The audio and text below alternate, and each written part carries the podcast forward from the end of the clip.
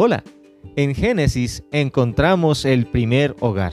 Génesis 2.24 dice, Por tanto, dejará el hombre a su padre y a su madre y se unirá a su mujer y serán una sola carne.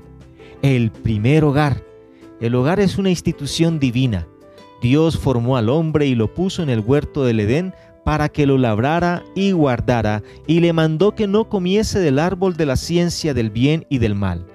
Pero Adán estaba solo, lo que Dios consideró que no era bueno. Por tanto, hizo a la mujer y la trajo a él.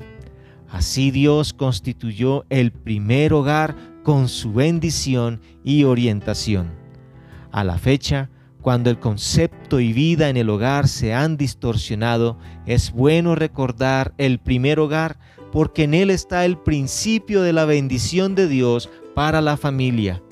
Un hogar se reconoce cuando existe la unión marital entre un varón y su mujer y se van a vivir aparte de sus padres, conviviendo juntos en el temor de Dios hasta la muerte y disfrutan su relación matrimonial. En el primer hogar quedaron también señalados los roles de la pareja. El varón es el responsable de cuidar a su esposa, proveer para ella y darle protección, mientras que ella lo acompaña y le ayuda en el hogar. Si volvemos la mirada al origen del hogar, entenderemos la voluntad de Dios para el mismo y disfrutaremos sus bendiciones por doquier.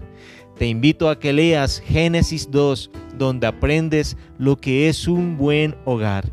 Que Dios te bendiga, buen ánimo.